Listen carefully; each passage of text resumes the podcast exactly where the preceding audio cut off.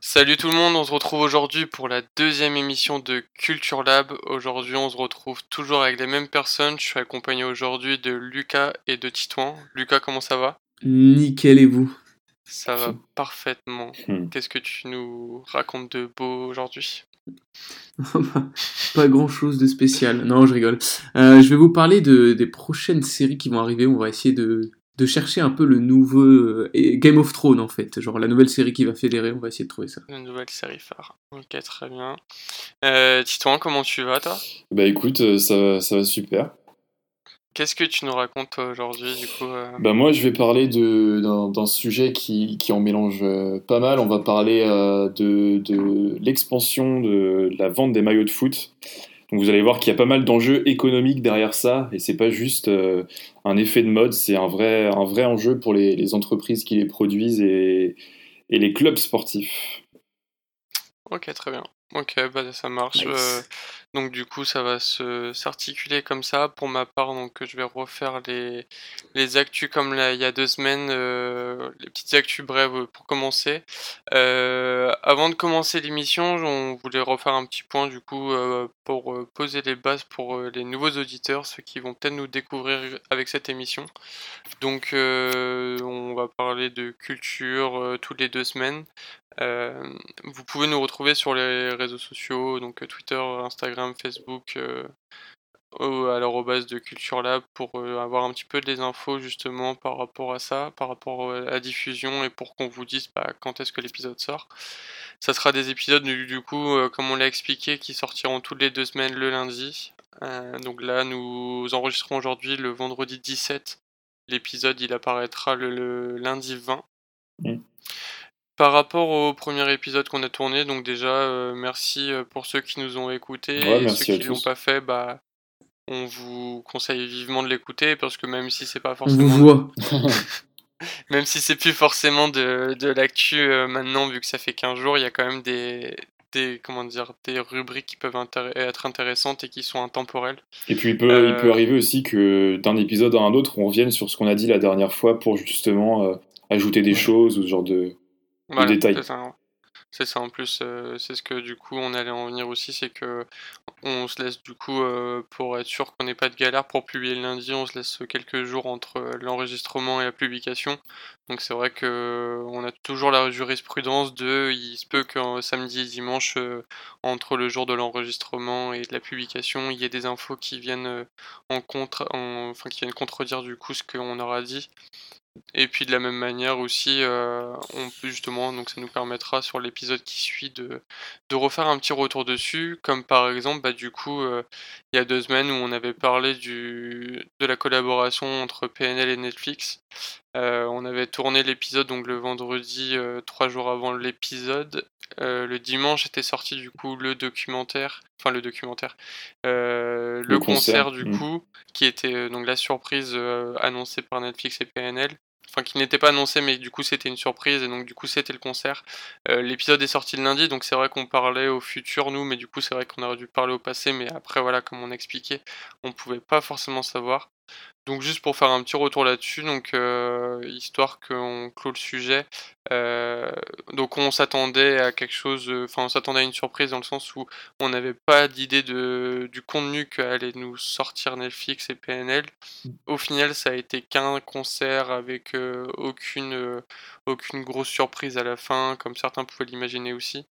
Euh, donc du coup, voilà, on a été un petit peu déçus par ça. On a, on n'a pas forcément tous regardé euh, le document, enfin le, documentaire Netflix, si on peut appeler ça comme ça, mais euh, voilà, on, au moins on a regardé ça de loin et c'est vrai que du coup on s'attendait à mieux et c'est vrai que ça aurait pu aussi attirer d'autres personnes si euh, s'il y avait une surprise. Peut-être que par la suite euh, les retours feront que ce sera le cas. Donc on clôt le sujet sur ça. Euh, on voulait juste aussi donc euh, avant de commencer l'émission euh, vous expliquer que du coup actuellement parce que c'est vrai que c'est peut-être pas clair pour tout le monde, on enregistre à distance actuellement. Mm. Donc on est tous les trois chez chez nous et et donc c'est quelque chose qui va qui va évoluer dans les prochaines semaines, prochains mois, euh, étant donné qu'on va tous se retrouver, enfin tous les trois se retrouver sur Paris l'année prochaine, donc on aura la facilité pour pouvoir enregistrer ensemble.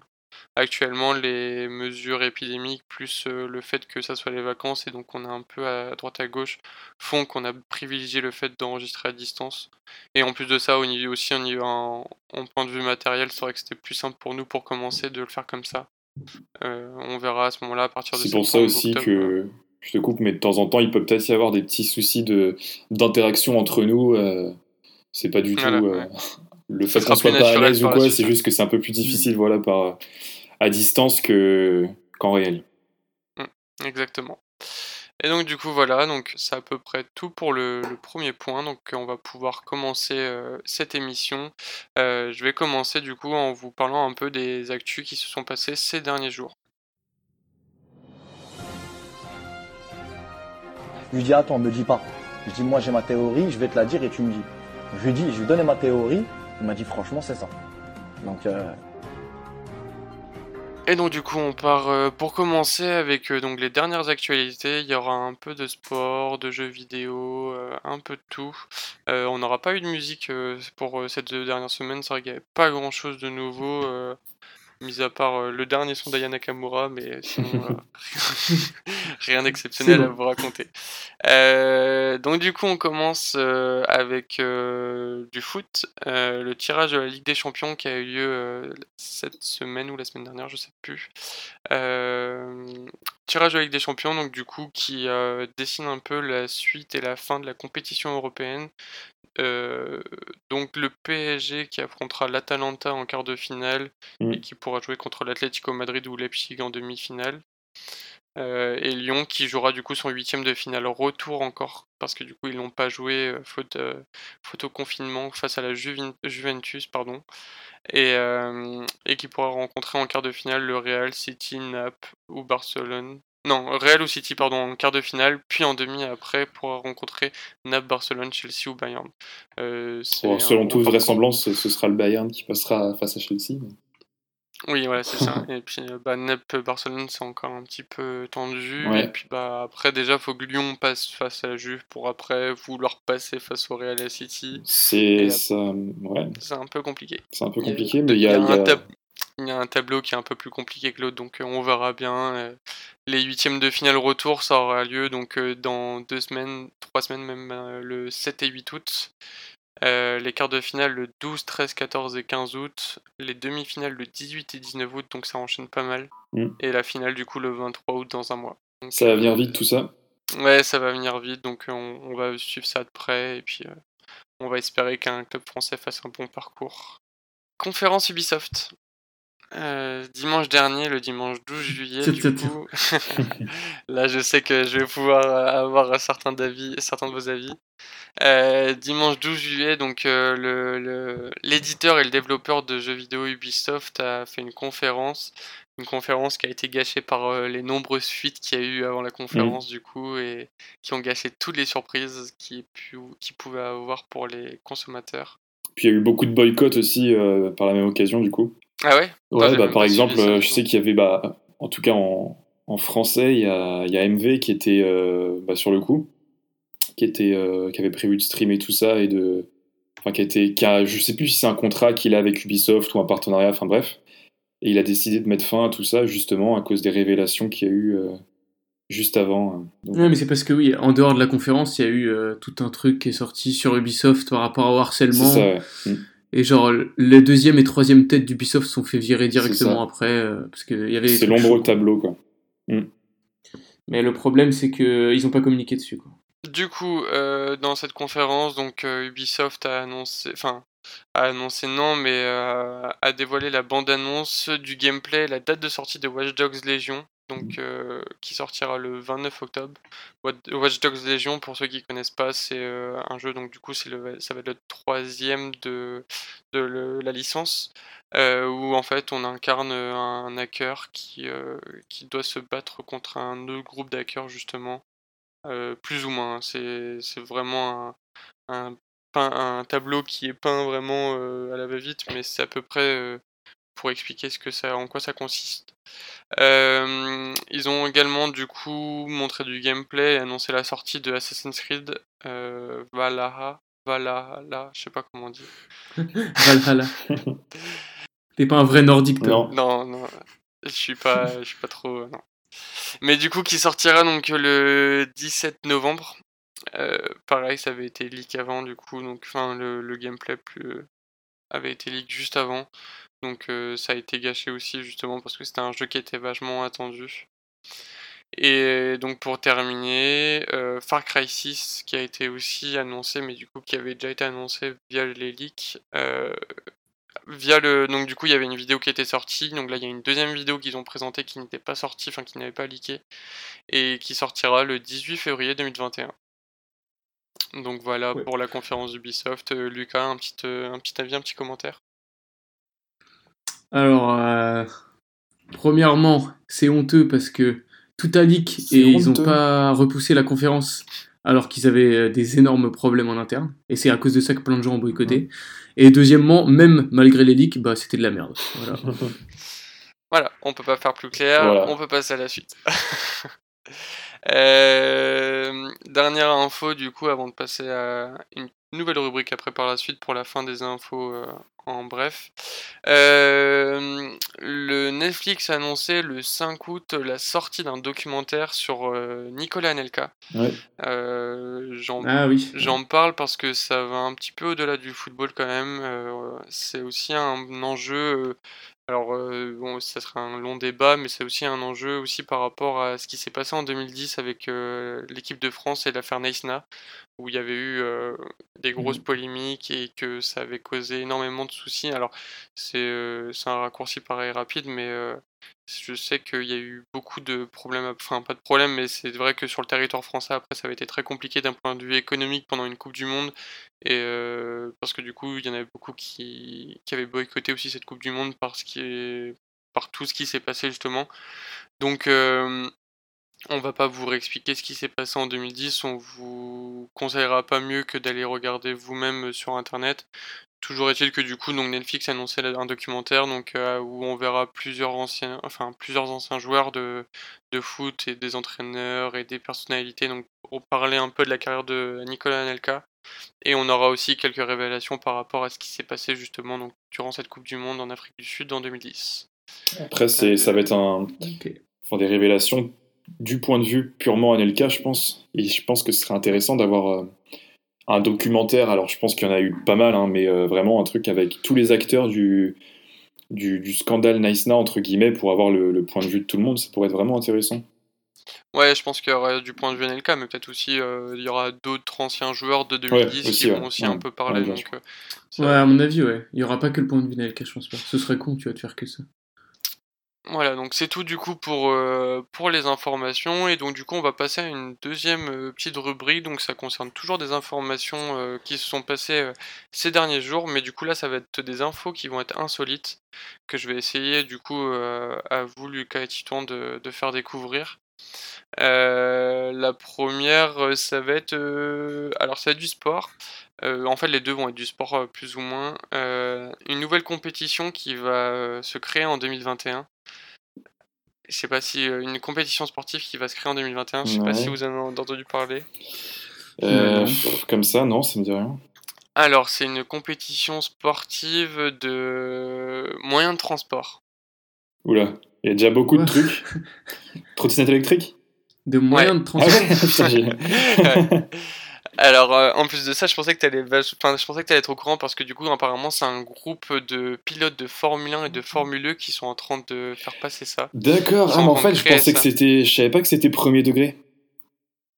Comment ça? Ah oui, non, non, non, c'est non, pas, non, non, c'est pas premier degré. Non, non, enfin, c'est, Ah oui, d'accord, ok. Ah ouais, d'accord, bah ouais, j'ai vu passer le truc, mais sans faire trop attention. Ok, d'accord. ouais, C'est une ligue de quoi? une compétition officielle de trottinette électrique. Mais ça dégoûte. Des courses de, de courses de trottinette électrique, ouais. T'es bien renseigné. Du coup, euh, donc en 2021, donc ouais, il y, il y a plusieurs pilotes de Formule 1 et Formule 2 qui sont en train de créer ça. Euh, donc ce sera des trottinettes électriques qui pourront avoir une vitesse de pointe de 100 km/h. J'étais pas sûr, hein, à mon avis, ouais. 100 km/h sur un petit putain, truc comme ça. Tu Ouais. tombes, euh, tu perds une jambe là. Bah ouais, je sais pas comment ils vont faire, mais bah Ah, ouais, enfin de toute façon après, euh, je pense que ça va être bien encadré parce que du coup c'est une, euh, ah, alors ça n'a pas été dévoilé par contre ça, mais c'est un grand nom de la haute technologie qui est en train d'élaborer et d'imaginer les prochaines trottinettes justement qui seront, euh, qui seront créées pour ces compétitions. Eh ben, Oh, c'est Tesla. c'est Elon Musk. On aura des informations du coup euh, plus tard dans l'année, donc euh, peut-être qu'on aura la révélation que ça sera Elon Musk euh, mais encore une fois. t'imagines, genre, ils font vraiment le truc en mode Formule 1, genre Ferrari, elle a sa trottinette et tout. Mais je crois que Mercedes, ça, ça me tuerait, genre. de ce que j'ai vu, Ça Mercedes c'était sur le truc. Il y a un truc Ah, comme, ça, ou alors Mercedes ça- ça sort va une trottinette, mais euh, il y a un truc avec Mercedes. Donc voilà pour la première info insolite et du coup la deuxième, euh, donc il y a Discovery Channel qui a annoncé qu'ils allaient diffuser le 9 août une émission où un requin se battra contre quelqu'un ou quelque chose. Je vous laisse deviner qu'est- qu'est-ce que c'est. Là, c'est Discovery Channel. Channel. Non, déjà, déjà c'est pas, c'est pas un homme, ok On est d'accord? Si. Ah ouais? Quoi? Dans l'eau? Ouais, un, Attends, mais il va se faire goumer. un homme qui va se battre contre un requin dans l'eau. Je vous Euh, laisse deviner c'est qui. Ça va être The Rock Ah, ou Jean-Claude. Van Damme, un truc comme ça. Ah, ça, en vrai j'y ai pensé mais c'est Jean-Claude Van Damme, ce serait incroyable. grave. c'est un, c'est un peu dans cette envergure euh, sportivement, c'est pas euh, n'importe c'est pas un Euh, pas, euh, point. Mike, Mike Tyson, ça me ferait marrer, c'est Oui, impossible. Bah oui, c'est ça. Ah ouais C'est Mike Tyson c'est Mike Tyson. Tyson se battra Ah, contre un mort. requin en, deux- euh, en le 9 août euh, dans l'eau. Le Non, mais d'accord, mais ça va être full scripté, c'est éclaté.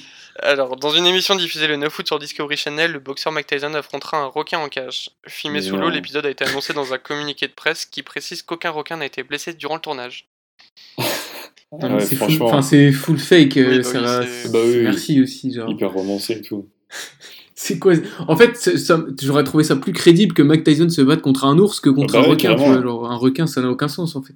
Ouais, Genre dans l'eau, il va faire quoi, Mike Tyson Ouais, en plus, c'est un combat sous l'eau, quoi. C'est même pas. euh, c'est- Ah, mais par contre, je vais regarder, hein, ça doit être trop. Ouais, ça va être marrant, je pense. Surtout que le requin, il a pas d'autre moyen de, que, de, que de mordre quoi, pour, euh, pour se battre, donc à mon avis. il va juste esquiver, en Ah, fait, mais Mike Tyson. Ouais, c'est full fake. Il va Il va, il va esquiver quoi, frère? Il va C'est l'épuiser. pas The Flash, hein, il se fait en deux secondes. Surtout sous l'eau. Bah oui, sous l'eau, gros, il fait rien du tout. C'est Aquaman le mec ou quoi?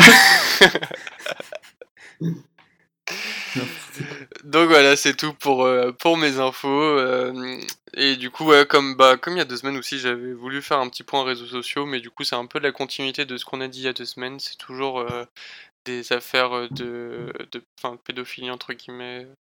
Maintenant, il y a carrément un thread spécial youtubeur qui est sorti, donc euh, Mm.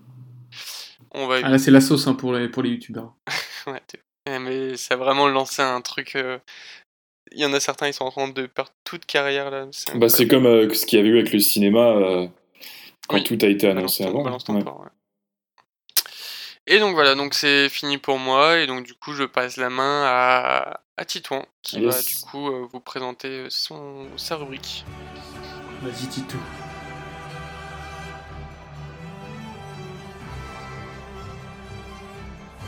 Bah moi je vais bon bah je vais rien apprendre à personne. On est au mois de juillet. Euh, et qu'est-ce qui se passe au mois de juillet pour euh, le sport de manière très très globale hein, Je vais pas m'intéresser à, à tel ou tel sport aujourd'hui. C'est euh, la révélation des nouveaux maillots, des nouveaux équipements, euh, donc des équipes, que ce soit donc dans le foot, c'est l'exemple principal que que je vais utiliser dans, le, dans, dans, cette rubrique, mais pas que. On l'a aussi en basket, etc. Alors cette année, c'est un petit peu chamboulé forcément avec, euh, avec tout ce qui se passe. Mais on va parler donc des, sorties, des nouveaux maillots de foot et des, des, des, kits, c'est le nom exact, hein, donc ça peut être les, les survêtements, mais pas que. Et on va observer comment euh, donc, les maillots et les vêtements qui sont euh, donc tirés de- du- d'une équipe sportive sont devenus à la mode et sont devenus un véritable euh, outil, si je, peux, si, je peux, si je puis me permettre de m'exprimer ainsi, dans la mode. Donc, alors, il faut savoir que depuis à peu près toujours, depuis tout le temps qu'il y a des, des maillots de foot, je pense que des gens les portent de manière à faire du sport, mais pas que. Sauf que, euh, comme le dit donc Stéphane Bianchi, donc c'est un Stéphane Bianchi, c'est un, historien pardon euh, du foot. Depuis 20 ans, c'est vraiment euh, en pleine expansion. Alors l'atout principal en France, c'est qu'il y a 20 ans, on sait tout ce qui s'est passé. Enfin maintenant 22 ans. Euh, la, coupe du, la, cou- la Coupe du Monde a été remportée par la France et en France, donc on était tous un peu fiers, euh, enfin nous, euh, non, mais les personnes qui étaient en âge de, de, porter des, ces maillots-là à cette époque-là, étaient assez fiers de, donc de, montrer leur couleur et surtout de montrer la première étoile. C'est un peu la, même chose aujourd'hui avec, avec la deuxième étoile, hein, sauf qu'on a eu un petit fiasco. je sais pas si vous vous rappelez de ça, donc tout de suite après la fin de la Coupe du Monde, euh, au niveau des, des productions des maillots Nike. Ouais, un. Donc pour les- la deuxième étoile, je crois que c'était à partir du mois de mars, donc 2019, que la production était complète et que euh, ça pouvait répondre à la demande. Donc c'était quand même euh, près de 9 avait eu mois un- après. Il y avait eu un premier jet, je crois, juste avant Ouais, Noël. de- mais C'était vraiment léger. C'est ça. Et, euh, et donc en fait, c'était vraiment, ça a vraiment été un fiasco et pour la fédération française de foot et pour Nike parce que la hype entre guillemets de- du maillot deuxième étoile, elle est vraiment là euh, un mois et demi, deux mois euh, suivant la compétition et comme tu dis pour Noël.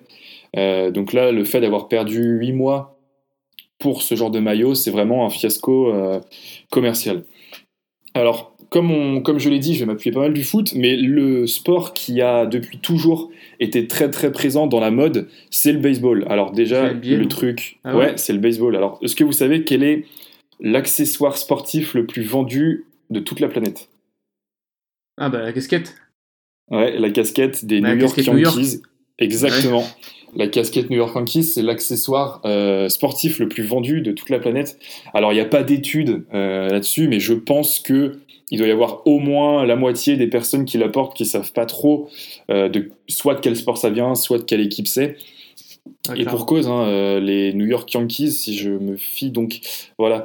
Alors palmarès, c'est pas la plus grande équipe euh, de MLB, donc la MLB c'est la ligue de baseball américaine. C'est une équipe qui est là depuis toujours, mais ils ont gagné que deux titres sur une ligue qui a quand même 120, 120 ans et l'équipe est là depuis 119 ans. C'est pas un palmarès énorme. Euh, mais bon, voilà, en fait, ce qui, ce qui, ce qui est important de, de souligner, c'est que les équipes américaines, que ce soit dans le baseball, dans le basket, dans le foot américain, dans, dans le hockey et tout ça, font vachement attention à la, à la cosmétique de leur équipe.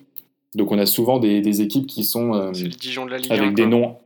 Voilà, c'est ça, avec des, avec des noms sympas et tout. En fait, le but, c'est de fédérer des personnes autour du maillot et autour du sport pour justement avoir de plus en plus de partisans et euh, rendre l'équipe et le sport un peu plus populaire. Donc, euh, je sors tout de suite mes petits, mes petits chiffres que je n'ai pas euh, en tête.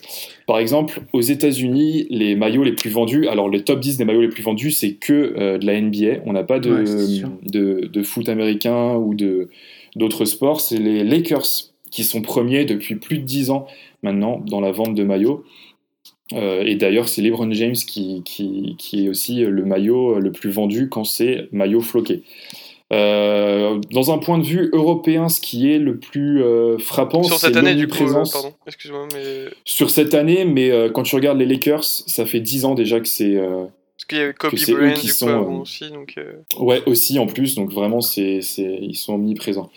En Europe, ce qui est assez frappant, c'est l'omniprésence de Nike, donc en fait qui est l'équipementier qui est présent pour le plus grand, enfin le plus grand nombre de de grosses équipes. Donc bah actuellement, on a forcément en France le Paris Saint-Germain qui est le plus gros vendeur de maillots en France. On a aussi le FC Barcelone et on a euh, alors Dorian, tu tu sais peut-être quelle équipe euh, Nike va va équiper à partir de la saison Lorient, je pense.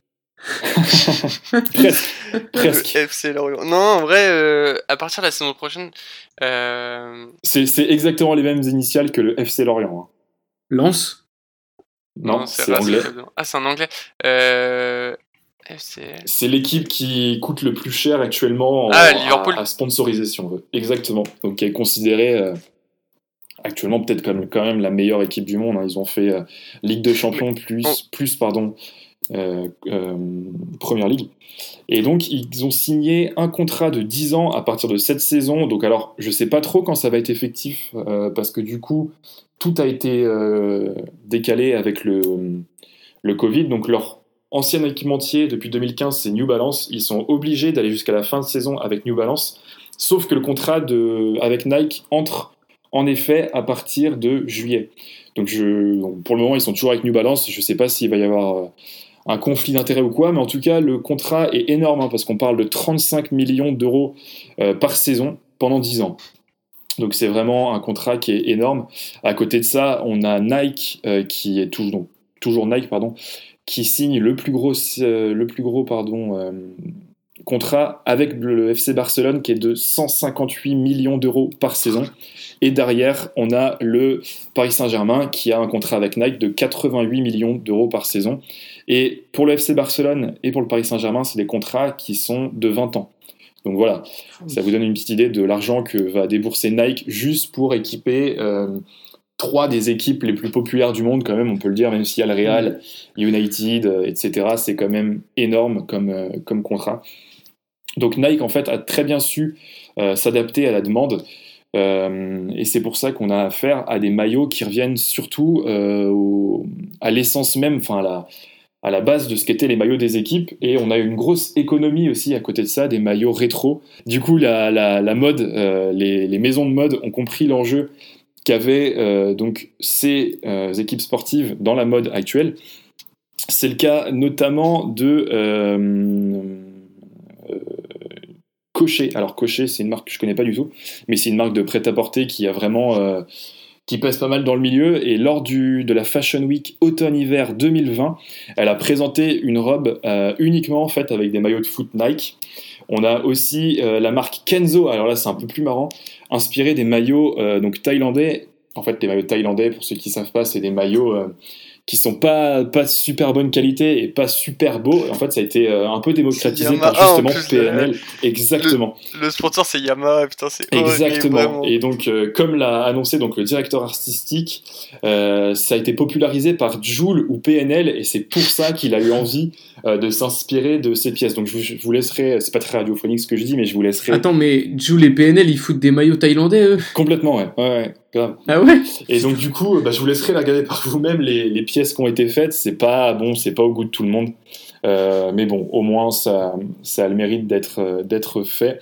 Et à côté de ça, on a des maisons aussi euh, de, de bijoux, enfin de, de, de, joaillerie, pardon, euh, qui ont ornementé des maillots euh, de, de certains bijoux. Ça a été le cas avec des maillots du FC Barcelone et du Paris Saint-Germain pour rendre justement ces maillots et ces pièces tant demandé, euh, accessible à tous et qui ça plaise aussi euh, aux plus riches. Donc voilà, euh, le, on l'a compris, le, le, comment le l'industrie du, du, textile sportif, c'est un vrai enjeu pour tout le monde, que ce soit pour les, équipes de, sport ou aussi pour les équipementiers. Et c'est une vraie économie. Et justement, avec cette période, donc juillet-août, c'est toujours la, la période où les nouveaux maillots sortent, donc je vous laisse être à l'affût des sorties de votre euh, équipe préférée. En fait, le problème, c'est que c'est un enjeu pour tout le monde. Juste pour rebondir sur ce que tu as dit, c'est un enjeu pour tout le monde, mais euh, j'ai alors du coup j'ai pas forcément la connaissance du sujet donc je serais incapable de donner des informations précises mais les équipes nationales j'ai l'impression que c'est un petit peu différent quand même. Euh, parce que les équipes nationales euh, à chaque compétition enfin, européenne ou internationale euh, ils ont tous en fait le même maillot enfin le même motif le même maillot c'est juste des couleurs qui changent. Donc je pense qu'il doit y avoir moins de revenus pour cet endroit là bah, c'est ce qu'on appelle le template. Ouais, mais t'es quand même sponsor, non? Genre, nous, Maillot de France, on est sponsor par euh, Nike, Nike ouais. ouais, ouais non, mais oui. Mais sauf que le problème, c'est que l'Angleterre est sponsor, enfin, l'Angleterre est équipée par euh, Nike, Portugal, enfin, ils sont vraiment presque tous les clubs d'Europe, enfin, les pays d'Europe sont euh, équipement, ont pour équipementier Nike, et en fait, c'est vraiment tous le même design, il y a juste les couleurs qui changent. Bah justement, il y a eu un, un petit souci commercial bah justement en 2018 parce que le maillot de l'équipe de France, donc je sais pas si vous vous rappelez, mais sur les épaules, il y a des sortes d'électrocardiogrammes mmh. bleus. Et en fait, ça, c'est le template euh, qui était un peu général de Nike pendant cette saison. Le Portugal l'avait, la saison d'après, même les clubs l'avaient, le FC Barcelone, le PSG l'avait. Et en fait, ça a été euh, vraiment euh, reproché à Nike d'utiliser ce template pour toutes les équipes, un peu à, mm. tort, parce que bon, ça n'avait pas des fois de, de lien avec l'identité graphique du, du, Attendez, mais club. Et, c'est un vrai quand Nike quand Nike sponsor le truc, c'est les designers de Nike qui font le maillot pour l'équipe Ils travaillent avec l'équipe quand même, mais ouais, ouais, ouais. Ah, moi je pensais qu'ils donnaient un chèque et c'était en mode vous avez notre ah, euh, image. Non, non, en fait, ils, Ah ouais, donc si le maillot il est moche, faut aller frapper Nike. En fait, en fait, ils, essaient de garder quand même ah, leur identité graphique, enfin de garder quelque part une trace que ce soit du Nike, tu vois. Et euh, c'est même pour rebondir, tu vois, le prochain maillot du, du PSG, le domicile, euh, pour les joueurs pour les joueurs, bon, je parle bien du maillot pour les joueurs, il y a du motif au niveau des épaules. Titan, toi, tu dois Ouais. visualiser de quoi je parle. Mm, Et je ouais. crois que c'est pareil, il y a un débat là-dessus en mode, bah, en fait, il y aura pas mal de clubs en Europe qui, auront, qui auront à peu près ce motif-là. Quoi. Ouais, tout à fait. Ouais, et le, le- l'exemple le plus flagrant, flagrant pardon, c'est que vous regardez les équipes qui ont le même équipementier, et bah les gardiens auront le même maillot. Parce qu'en ouais, fait, on ça. fait pas de maillot pour les gardiens, c'est Nike qui fait un maillot général. Enfin, ils doivent en présenter trois ou quatre, je pense, mais pour les gardiens, et par exemple, bah, les gardiens, ils ont exactement le même maillot. Donc, euh, Bah, ils sont obligés, ils sont obligés d'en avoir plusieurs. Ouais, mais parce ils que... ont juste une couleur différente, quoi. Oui, c'est ça. Parce Ouais, que si mais par par exemple, les, ça, ça dérange pas, je trouve. si les joueurs jouent en jaune, ils vont pas mettre un gardien, ils vont pas leur donner un maillot jaune pour le gardien, tu vois. mais euh, Ouais, par ouais, exemple, ça, ça me dérange pas. Exemple tout bête, euh, cette année, il y avait euh, Kylian Navas, donc le gardien du PSG, qui avait euh, exactement le même euh, maillot que euh, le gardien de. Je, je sais plus quelle équipe joue avec Nike, euh, bah, Montpellier ou, ou ce, ce genre d'équipe. quoi. Ah Donc oui, voilà. voilà, c'est un peu chiant. Voilà, c'est le, souci. Ouais. Et donc, ça, ouais. pour, pour finir là-dessus, il y a aussi un enjeu, donc comme on le disait, pour euh, l'identité graphique euh, des, des clubs, et il y a un- des gros conflits d'intérêts euh, ces dernières semaines. Alors si vous suivez un peu le monde du foot, euh, bah, ça vous a pas échappé. Il y a beaucoup d'équipes qui ont fait une refonte totale des logos. C'est le cas des Girondins de Bordeaux, enfin des Bordeaux Girondins, qui ont Ouais, refait totalement leur, euh, leur, euh, leur, euh, bah, leur logo et c'est vraiment pas au goût de tout le monde.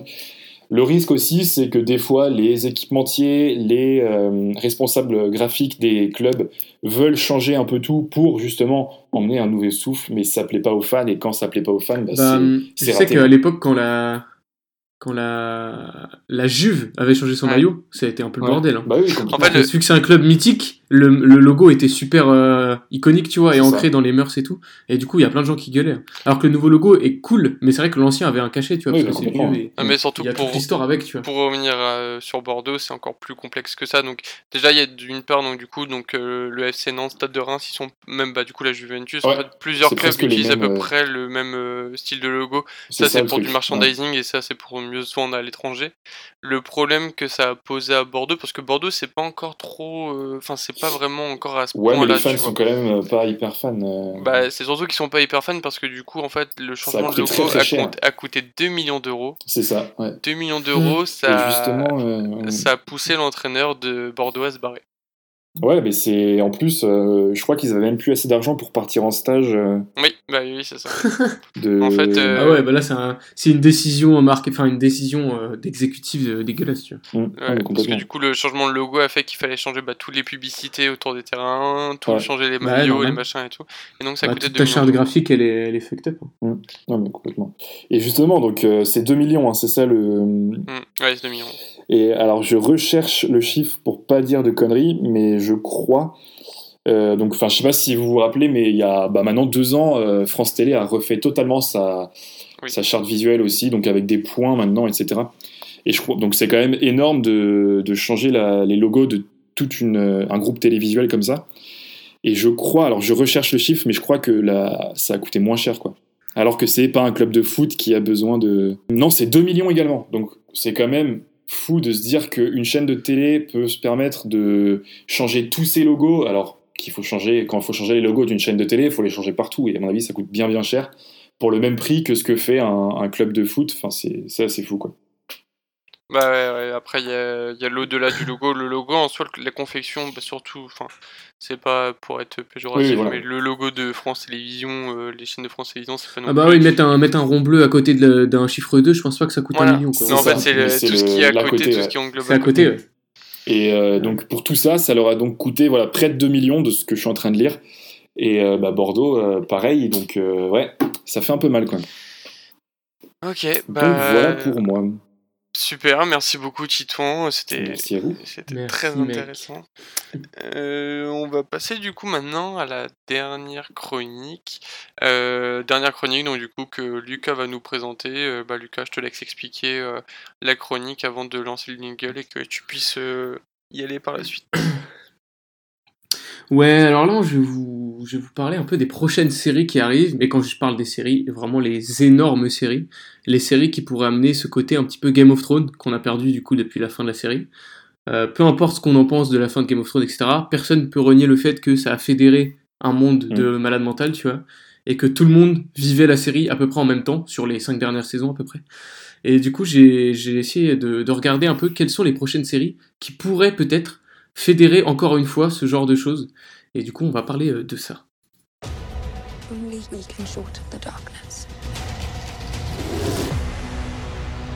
Oui, alors, du coup, les prochaines séries, qu'est-ce qui nous attend en vraiment, en gros mastodonte? Je vais vous faire du coup une petite liste un peu exhaustive où je vais rester genre 4-5 minutes sur chaque série pour vous expliquer les, les, les pourquoi du comment. Et on va commencer tout simplement par la série probablement la plus attendue, pourtant on n'a aucune image, c'est tout simplement Seigneur des Anneaux par Amazon, qui est attendu comme... euh, Enfin, il y a beaucoup de gens qui l'attendent vraiment comme le prochain Game of Thrones, parce que Seigneur des Anneaux est une licence encore plus connue que Game of Thrones, si on prend en réalité... Euh... C'est avant la série Game of Thrones, Game of Thrones était très peu connu par rapport à Seigneur des Anneaux, bah, grâce c'est au film historique, Seigneur des Anneaux de Peter Jackson, voilà. Tolkien, c'est vraiment, on peut dire ce qu'on veut, mais c'est quand même au-dessus de J.R.R. Martin. Euh, du coup, ça a été, cette Aïe, série aïe, aïe, a été annoncée. Le drama. Bah, en termes de, en termes d'influence et tout ça, personne peut nier, tu vois. Genre, si Tolkien n'avait pas écrit Seigneur des Anneaux, euh, J.R.R. Martin n'aurait pas Oui. écrit Game of Thrones. Il l'a dit lui-même d'ailleurs, non? Ah bah oui, mais c'est pas étonnant. Euh, du coup, Seigneur des Anneaux, euh, annoncé par Amazon en 2017. Euh, donc ça fait quand même pas mal de temps que le projet, on sait qu'il existe. Sauf qu'il est d'une ampleur tellement énorme que pour l'instant, on n'a pas de- d'image. Euh, le budget est colossal, mais quand je dis colossal, c'est que c'est un budget de 1 milliard de dollars Putain. pour 5 saisons. Aïe. Pour vous donner un exemple, par exemple, euh, Avengers Endgame, c'est environ 300 millions de dollars. Et la dernière saison de Game of Thrones, qui comptait genre euh, 8 épisodes, je crois, ou 6, 6. je sais plus. 6. Ouais, 6 épisodes, elle a coûté 100 millions, à peu près. Donc, euh, vous comptez, ça fait à peu près 200 millions pour chaque saison pour euh, Seigneur des Anneaux. Donc ça veut dire que dès la première saison, ils vont avoir deux fois plus de budget que la dernière saison de Game of Thrones. Après, ça va dépendre de- du nombre d'épisodes, mais.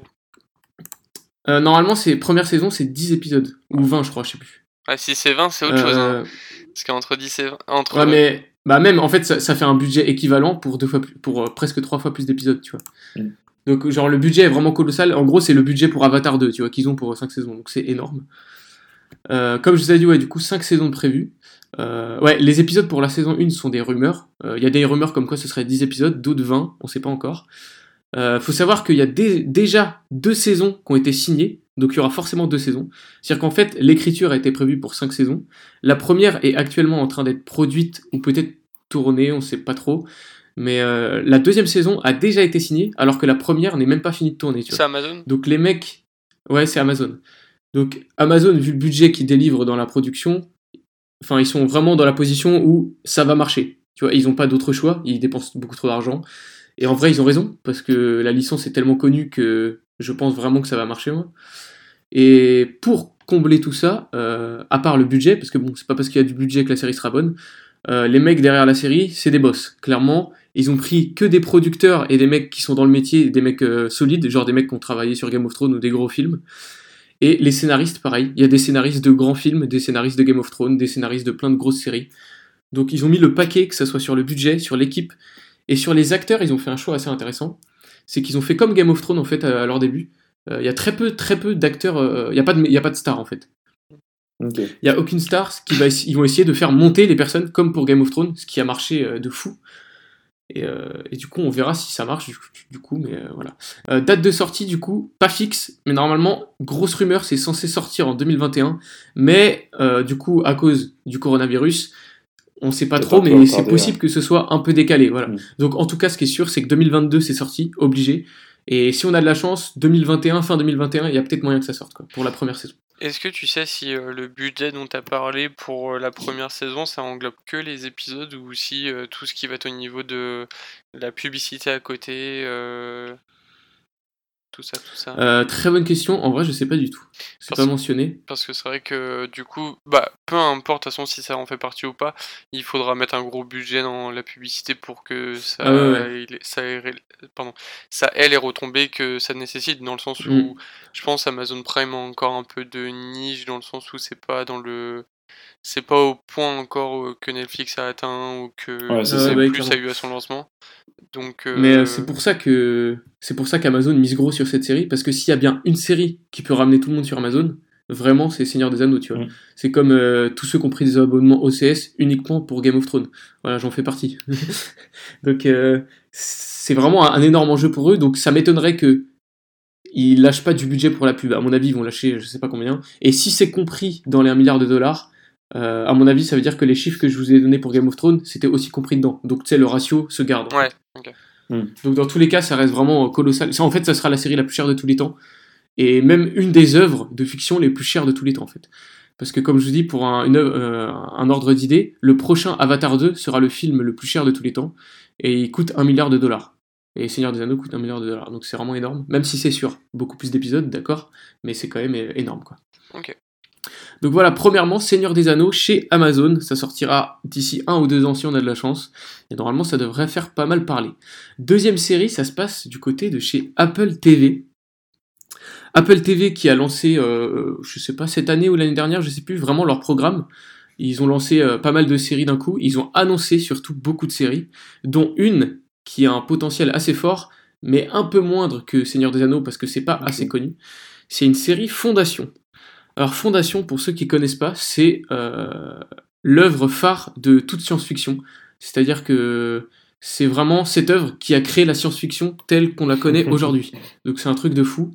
C'est écrit par Isaac Asimov, euh, c'était un russe à l'époque. En gros, pour vous donner un ordre d'idée, genre Asimov, c'est euh, le Tolkien, mais de la science-fiction, tu vois. Donc c'est vraiment un boss, et tout le monde reconnaît que sans lui, euh, bah en fait, la science-fiction, elle n'existerait pas, tu vois. C'est lui qui l'a créé. Du coup, Apple a racheté les droits pour en faire une série. Ça sort en 2021, donc très bientôt. Je vous invite déjà, même si vous connaissez pas trop le speech, à aller voir la bande-annonce qui est déjà sortie. C'est plus un teaser qu'une bande-annonce. Mais tout ce que je peux vous dire, c'est que la bande-annonce, déjà, elle envoie du pâté, mais à 1000%. On sent qu'on n'a pas le budget. J'ai essayé de trouver, j'ai pas réussi à, à trouver les chiffres exacts. Mais au vu de la bande-annonce, à mon avis, il y a du budget très très solide et c'est Apple derrière, donc ça m'étonnerait qu'ils achètent une licence aussi connue pour euh, ne pas lâcher de budget derrière, ça aurait pas de sens. Surtout que pour eux, c'est le même enjeu que pour Amazon. C'est vraiment le Voilà, moment où exactement. jamais Ouais, de bah- faire connaître leur plateforme. Faire connaître Toutes les séries dont je vais vous parler, c'est vraiment l'enjeu de créer la nouvelle série qui va buzzer pour, pour concurrencer, tu vois, enfin pour devenir le numéro 1 en streaming en fait. Et il y a moyen que ça marche quoi. Euh, en plus du coup du budget qui doit être à mon avis euh, assez colossal, on a euh, des mecs très très chauds dessus, encore une fois. Euh, c'est simple, les scénaristes dessus, c'est des mecs qui ont bossé genre sur les Batman de Nolan, sur la trilogie Batman, sur que des gros films, que des boss. Et euh, le seul problème qu'il y aura avec cette série, c'est que, à n'en pas douter, normalement ça devrait être de très bonne qualité. Au vu de la bande-annonce, la réelle a l'air ultra propre. Il doit y avoir du budget à mon avis. Euh, le seul problème, c'est que Fondation, comme je vous l'ai dit, je sais pas si vous connaissez à la base d'ailleurs. Alors, pas du tout. Bah, c'est ça le problème. C'est qu'en fait, c'est connu, mais vraiment par les entre guillemets puristes, parce que c'est assez vieux et c'est assez, euh, comment dire, cryptique et obscur, tu vois, comme œuvre. Ouais. Mais tous ceux qui connaissent sont en mode, euh, c'est la meilleure œuvre de science-fiction qui, est- qui a jamais été écrite. Et même, tu, enfin, même les auteurs d'aujourd'hui qui font de la science-fiction sont en mode, euh, jamais j'écrirais ce que j'écris là si j'avais pas lu Fondation, tu vois. Ok. Donc Ah oui, c'est ça, ça va être ouais, un non, peu à double tranchant. Ouais, ça va être un peu à double tranchant parce que euh, d'un côté, la série va forcément faire parler un petit peu, c'est obligé parce que c'est Fondation. Donc tous ceux qui s'intéressent un petit peu à la lecture, etc., vont regarder. Et si elle est assez bonne pour convaincre toute cette petite base, ça peut se répandre très très très vite. Parce que Fondation, c'est plein de livres, donc ils peuvent faire beaucoup de saisons, genre au moins vraiment au moins 6 ou 7 saisons faciles, je pense. Et euh, l'histoire est assez ouf. Alors, je l'ai le livre, mais je l'ai pas encore lu. Mais euh, d'après ce que je sais, l'histoire, elle est vraiment ouf. Donc, si c'est bien retranscrit, etc., il y a moyen que ça buzz. Euh, et du coup, euh, pour vous donner un, un autre ordre d'idée très rapidement, euh, George Lucas aurait jamais créé Star Wars sans Isaac Asimov, par exemple. Donc, c'est pour vous montrer à quel point le mec il pèse, quoi. Hmm. Enfin, pesait, du coup, RIP. Mais, mais du coup, voilà. Donc, il y aura Fondation par Apple l'année prochaine. Je vous invite à aller voir la bande-annonce. Ça peut être très, très, très lourd. Ensuite, on va parler de OCS. Donc, chez nous, OCS, euh, sinon HBO. euh, où ils ont deux séries qui peuvent buzzer, plutôt une que l'autre, on va pas se mentir. Premièrement, le spin-off de Game of Thrones, qui, je pense, va forcément buzzer vu, comment a buzzé Game of Thrones, tu vois. Euh, ce qu'on sait dessus, c'est très rapide, mais c'est que ça va s'appeler The House of the Dragon. Ça sort entre 2021 et 2022. Et l'histoire, d'où le titre, ça, ça parlera de l'origine de la maison des Targaryens. Donc, il y aura Mass Dragon et ils ont, ils ont déjà annoncé, parce que du coup, en fait, les gens, il y a une réaction un petit peu spécifique, c'est que euh, dans Game of Thrones, un des trucs qui coûtait le plus cher, c'était les effets spéciaux. Et euh, pourtant, il y avait que souvent deux, enfin, le maximum qu'on a vu à l'écran, c'est deux dragons, tu vois. Et pourtant, euh, dans l'histoire où ça se passe, du coup, la préquelle, l'origine de la maison Targaryen, il y aura beaucoup, beaucoup, beaucoup de dragons. et du coup, beaucoup de gens se sont dit, mais c'est mort, ils auront jamais le budget, ça va être dégueulasse. Et HBO a confirmé que le budget allait être beaucoup plus conséquent que Game of Thrones, la première série. Donc, on peut s'attendre à un budget qui, ça se trouve, se rapproche de Seigneur des Anneaux. On sait pas, ils ont pas donné de chiffres. Mais je pense que HBO sait qu'il y a Seigneur des Anneaux qui arrive bientôt avec euh, des milliardaires derrière. Et à mon avis, ils ont pas le choix d'envoyer du pâté si s'ils veulent pas se faire euh, détruire en fait. Donc il y aura ça. C'est une grosse Euh, prise de pour- risque quand même pour, euh, pour HBO quand même. Parce que ça peut Bah, autant très bien fonctionner et Ouais. perpétuer un peu, même au niveau après bah, des, des produits dérivés, tout ça. Mais autant aussi ça peut complètement faire un flop euh, Ouais, je vois ce que tu veux au dire. de la qualité. Ouais, si c'est. Ouais. C'est sûr que c'est un peu dangereux, mais je pense qu'ils enfin, je pense qu'ils vont mettre les moyens. En sachant que enfin, la fin de Game of Thrones, beaucoup étaient déçus parce que le scénario partait un petit peu en cacahuète, on va pas se mentir. Parce que justement, euh, il y avait plus les écritures de J.R.R. Martin et du coup, c'était les showrunners qui écrivaient euh, à la va-vite. Euh, là, la prochaine saison, c'est vraiment inspiré de A à Z d'un livre de Martin qui s'appelle Fire and Blood et qui retrace du coup toute cette histoire. Donc normalement, le scénario devrait être solide parce que l'histoire est terminée, c'est un livre unique. Le seul truc qu'il pourrait faire qui serait très mauvais, c'est que vu que c'est une histoire finie, ce serait, tu sais, que, imaginons la série marche, qu'ils essayent de la rallonger. Oui. En essayant de profiter du succès, et là, ça pourrait se faire ressentir. Après, Mais euh, s'ils se tiennent aux écrits, ça peut être vraiment très très ça bien. quoi. peut. Enfin, je pense pas parce qu'il y avait pas aussi une annonce euh, comme quoi ils allaient faire un spin-off par rapport à Au-delà du mur. Euh, c'était, je sais plus, c'était quoi euh. Euh, ça a été annulé. Ça a été- Ah, ça a été annulé, ok. C'était c'était un truc avec les enfants Ouais, de je sais plus quoi là, ça, les ouais. enfants de la lune ou je sais pas quoi. Alors ça ça a été annulé ouais, ça a été cancel. Malheureusement. En fait à la base ils devaient sortir deux séries spin-off et ils ont annulé celle-ci. Pourquoi? Parce que euh, euh, alors je me rappelle plus du réalisateur mais un réalisateur avait fait un épisode pilote de la série et les producteurs et enfin tous ceux qui bossaient les showrunners et tout, ils ont regardé le truc, ils ont fait OK on annule. Donc, à mon avis, ça devait être assez dégueulasse. Donc, c'est pour ça qu'ils ont carrément annulé. Et je pense qu'en fait, ils ont dû rediriger tout ce budget qui devait être alloué à la deuxième série, à la première, pour vraiment assurer un, futur Game of Thrones. Tu vois ce que je veux dire? Ouais. Donc voilà, à part ça, on sait pas grand chose, mais on sait Game of Thrones, à mon avis, dès qu'il y aura la première bande-annonce, ça va faire parler à 2000%. Ouais, forcément. parce que l'univers est connu, parce que les têtes sont connues, etc. L'univers maintenant est, est devenu, est- enfin, est rentré dans la pop culture, quoi. Mm. Donc voilà. Euh, et une autre série de OCS. Bon là je l'ai mise. Je sais pas si ça va buzzer, mais parce que bon, c'est c'est un peu le, le sang, tu connais. La série The Last of Us Hmm. qui va euh, sortir sur euh, OCS chez nous et donc sur HBO, qui en vrai a moyen de faire pas mal de buzz. Alors, ça sera, je pense pas au, au niveau d'un Seigneur des Anneaux, ce sera assez incroyable, mais euh, il y a moyen que ça fasse beaucoup de bruit. Premièrement parce que le jeu maintenant est rentré, je pense aussi dans énormément, énormément d'esprit. Même ceux qui n'y ont jamais joué, je pense, connaissent euh, le nom. Genre, euh, Dorian, tu y as jamais joué et tu connais le jeu. J'ai déjà joué, sais de quoi ça respecte-moi quand même. Ouais, c'est vrai, ouais, mais tu l'as pas fini, quoi, t'es un faux frère. et du coup, enfin, c'est vraiment connu dans beaucoup de têtes. Euh, Il y a des choses en plus par-delà. En fait, quand, quand ça a été annoncé, ça a été un petit peu effrayant pour beaucoup de fans, dont moi j'étais en mode, euh, ok, c'est un peu chaud, parce que souvent, on va pas se mentir, ils font de la merde avec les adaptations euh, jeux vidéo. Ah, ça dépend. hein. Mais tu vois eu- The Witcher maintenant sur Netflix? Bah, c'est. Ouais, mais The Witcher, c'est adapté d'un livre, c'est pas adapté d'un jeu vidéo. Oui, non. C'est oui, ça la différence. The Last of Us, c'est vraiment. euh, ça a Je été créé de à A un à Z par un puriste en fait. J'avais.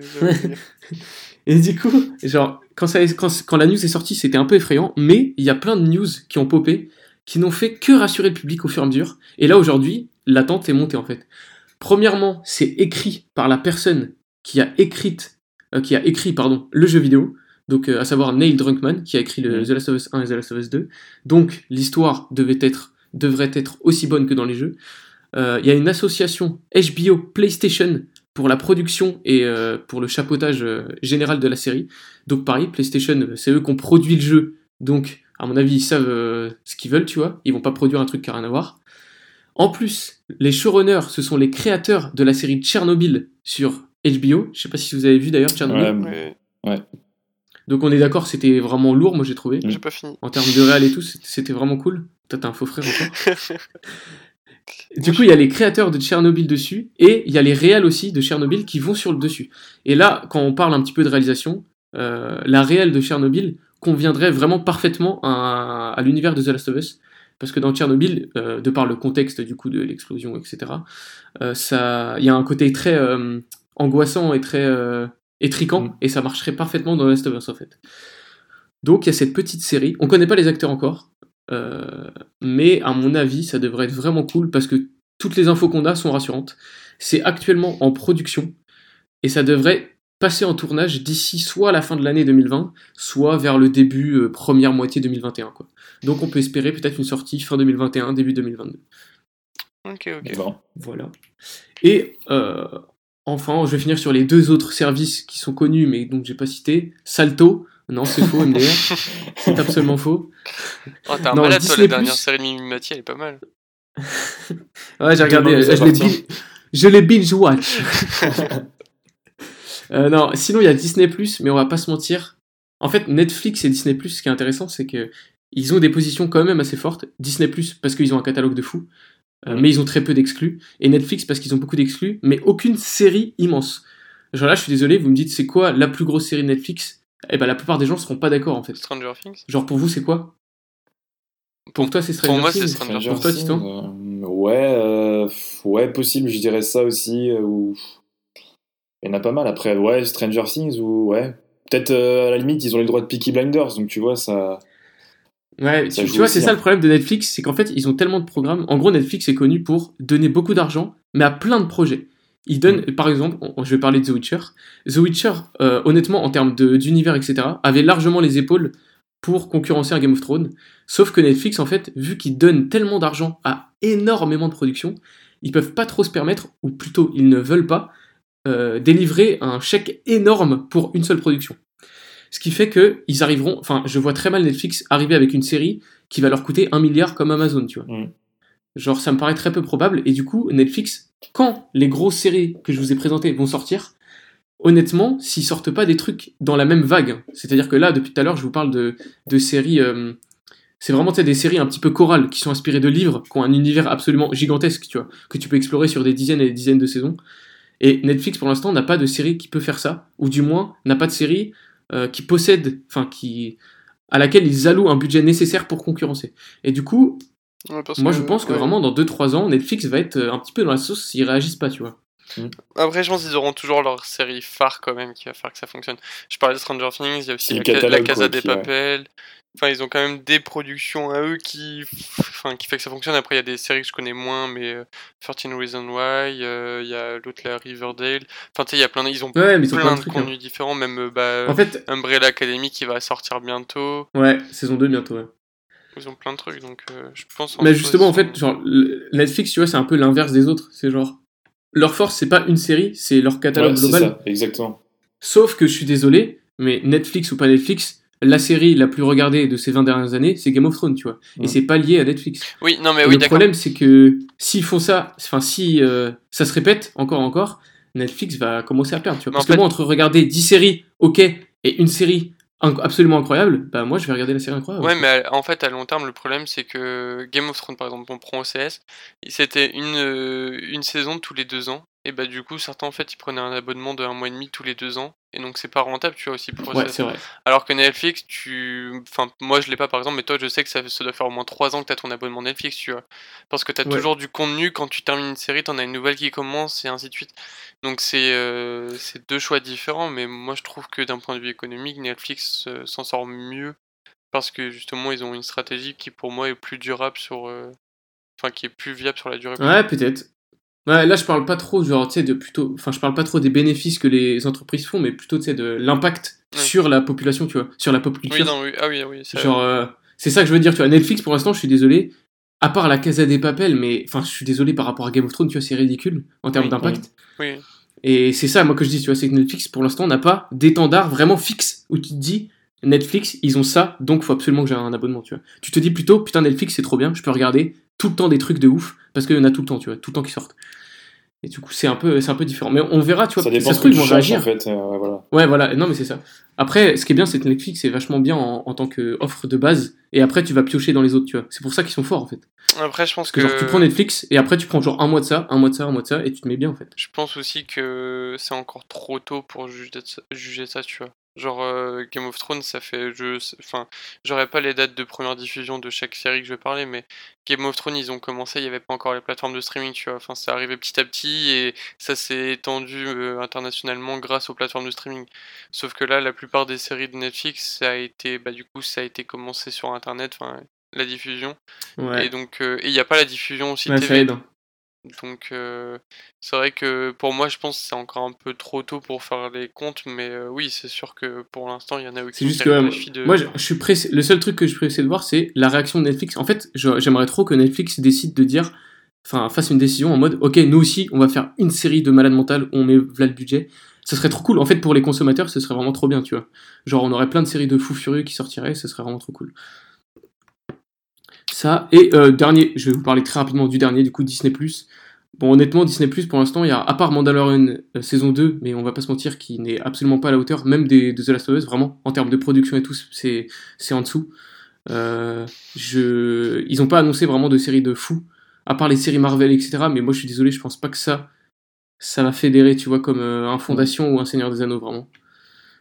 Donc, euh, donc voilà, je vous ai fait un petit peu le tour des prochaines séries. Est-ce que vous, Parfait. vous avez une attente particulière dans ce que je vous ai décrit entre, j'aurais dit du coup, Seigneur des Anneaux par Amazon, Fondation par Apple, Game of Thrones par HBO et The Last of Us par HBO aussi?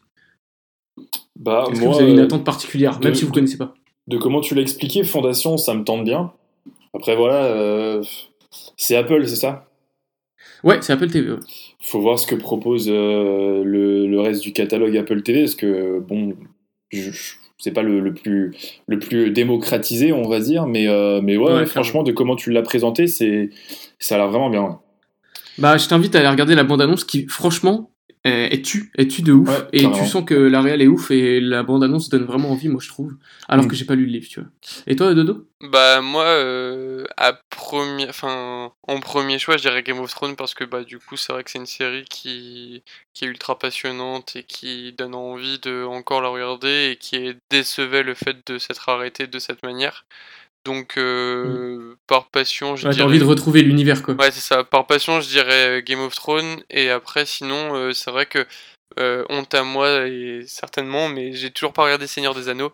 Donc, je pense que en- j'ai souvent eu le, le fâcheux problème de. En fait, je pense la série, découvrir la série pourrait me faire encore plus donner envie de regarder les films. Et donc, je pense que ça pourrait être un moyen Ouais. aussi de, de regarder. Je sais, en regard- je pense en regardant quelques épisodes de la série, j'aurais rapidement envie de regarder les films. Mais euh, ouais, non, vraiment, pour, pour le coup, Game of Thrones, c'est vraiment euh, ce que j'attends de plus. Mais c'est vrai que ça va prendre du temps aussi. Donc, euh, donc on verra bien d'ici là. Ouais, faudra wait and see. Et juste pour petite info pour ceux que parce que j'ai pas donné l'information, pour ceux qui ont regardé les livres de Seigneur des Anneaux, euh, la série euh, se basera sur une histoire qui date de vraiment 3000 ans avant les films.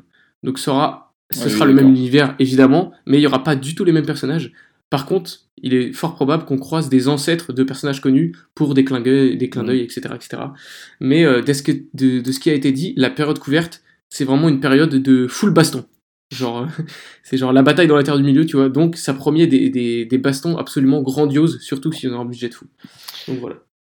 Ok. Voilà, c'est tout pour moi. Bah c'est parfait, Parfait. Bah, merci Lucas, euh, c'était ultra intéressant du coup aussi pour, euh, pour ta chronique, Euh, donc du coup on va, on va se terminer là-dessus entre guillemets, on va se quitter là-dessus, Euh, juste pour clôturer du coup l'émission, comme, euh, comme chacune d'entre elles, on va faire une- un petit point recommandation, donc euh, on vous invite à aller écouter à ce moment-là, euh, même sur la, la première émission on a fait un petit point recommandation si vous nous découvrez Ouais. du coup ici pour... euh, pour voir ce qu'on a recommandé il y a deux semaines. Donc du coup, on va repartir sur ça.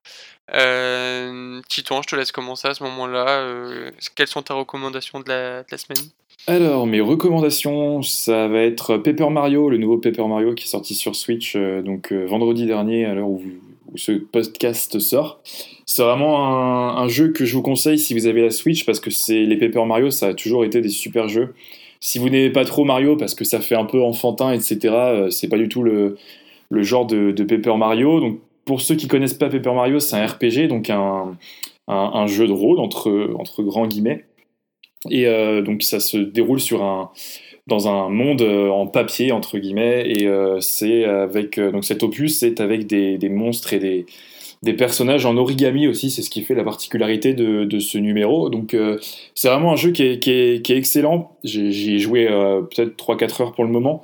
Euh, surtout au niveau des combats, etc., ce qu'on n'avait pas sur les anciens Paper Mario.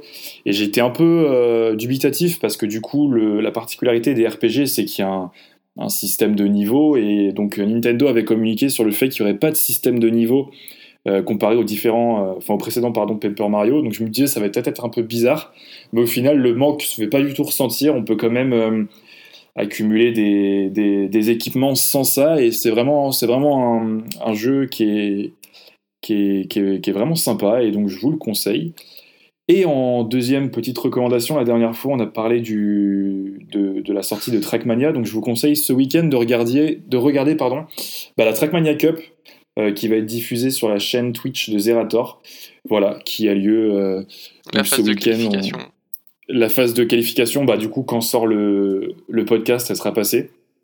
Mais la, la compétition, euh, c'est le 25 et le 26 juillet. Donc voilà, il y a des joueurs qui sont déjà très très impressionnants sur le jeu. Donc franchement, ça, a le mérite d'être regardé même un petit peu si vous avez quelques minutes à perdre sur le stream de Zerator. N'hésitez pas. Ok, parfait. Euh, bah, du coup, Lucas, je te laisse enchaîner euh, là-dessus. Euh, moi, ma recommandation. en ce moment, je suis en train de lire un livre de Lovecraft. Donc, pour ceux qui savent pas, c'est Howard Philip Lovecraft. Et du coup, je vais vous recommander pardon, une vidéo d'une chaîne YouTube. la chaîne YouTube, ça s'appelle La chaîne de Paul. je sais pas si vous connaissez. Non, ça me dit rien comme ça. Ok, c'est une chaîne pourtant qui est un, peu connue quand même. C'est une chaîne qui fait euh, comment dire des vidéos sur euh, des œuvres ou alors des personnes. Et tu sais, c'est un peu un côté genre euh, biographique. Mm. Et va parler de la personne ou si c'est une œuvre, de comment elle a été créée, dans quelles conditions, etc. Avec l'auteur, etc. Et du coup, je vous recommande la vidéo de la chaîne de Paul qui parle justement de Howard Philip Lovecraft, qui est super intéressante, je trouve, et qui qui déjà, je vais vous dire le titre, c'est Rater sa vie, réussir son œuvre. Et du coup, je trouve déjà juste le titre, ça donne trop envie de savoir du coup quelles sont les, les conditions de tout cela. Et euh, pour ceux qui connaissent pas Lovecraft, pareil, c'est un auteur euh, incontournable. C'est genre Stranger Things existe mm. parce que Lovecraft a écrit ce qu'il a écrit, tout simplement. Donc je vous invite à regarder cette vidéo, elle est vraiment super cool. Euh, mais je vous invite pas à aller la voir pour découvrir Lovecraft comme quoi c'est quelqu'un de bien, parce que c'était un gros connard. Mais ça c'est un autre débat. C'est juste pour voir dans quelles conditions il a écrit son œuvre. Je trouve ça super intéressant de voir que sa vie a été terrible et que c'était vraiment une ordure, hein, c'est genre euh, pire ordure sur Terre ce mec, mais c'est justement parce que c'était une ordure et qu'il voyait les gens tous comme des salauds, des, des, gens à mourir, etc., enfin des gens qu'il fallait qu'ils crèvent, c'est grâce à ça, grâce à cette haine qu'il avait, qu'il a créé un univers si sombre, tu vois, qui est aujourd'hui super connu. Donc c'est super intéressant, je vous invite à aller voir. En plus, la chaîne YouTube est vraiment trop cool, donc si vous voulez regarder d'autres vidéos de lui, c'est vraiment super intéressant, super bien monté, super bien écrit. Voilà, c'est tout pour moi. Et du coup, toi, Dorian, quels sont tes, tes petites recos? Alors du coup, moi je vais avoir deux recommandations. Euh, donc la première, ça va être grâce à Lucas qui m'en a parlé, c'est 10%. Donc du coup, mmh. euh, produite par France Télévisions. Donc je l'ai commencé il y a près de 3 jours. Euh, c'est vachement intéressant. Ouais, c'est vachement Et puis, et puis ouais, c'est bah, je m'attendais pas du tout à ça, mais c'est vrai que du coup, pour le coup, en fait, c'est, ça fait du coup pour le ça fait vachement euh, plaisir de voir une production française euh, comme ça. Euh, et du coup, je rebondis aussi sur le Bureau des légendes que, bah oui. je vous conseille fortement de regarder. J'espère que Lucas, tu l'as commencé hier soir. Absolument pas. Lucas m'a envoyé un message hier à 22h pour trouver un site de streaming pour la regarder. Non, ouais, le, Bureau des légendes, bah, c'est avec euh, donc du coup Mathieu Kassovitz euh, qui euh, retrace du coup la vie d'un agent, un agent qui part du coup à l'étranger et après qu'il y a plusieurs déboires et et du coup voilà, je vais pas vous spoiler plus que ça parce que ça mérite vraiment le coup d'être regardé. Complètement.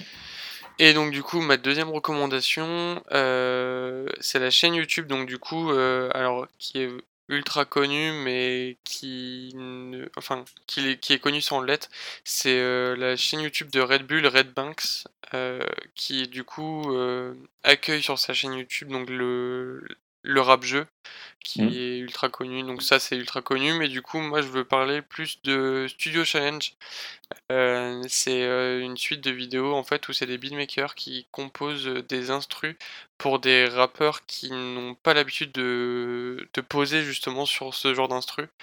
Euh, pour l'instant, il n'y a pas eu énormément de beatmakers. Il y a eu Keza, donc Keza Prod, et donc Diaby qui avait fait donc des sons pour, euh, pour Nekfeu pour son dernier album, euh, qui ont composé pour euh, des rappeurs comme Dinos Punchlinovic, pour Caballero de Jean Jass et Caballero, et plein d'autres rappeurs. Du coup, c'est juste une petite liste comme ça.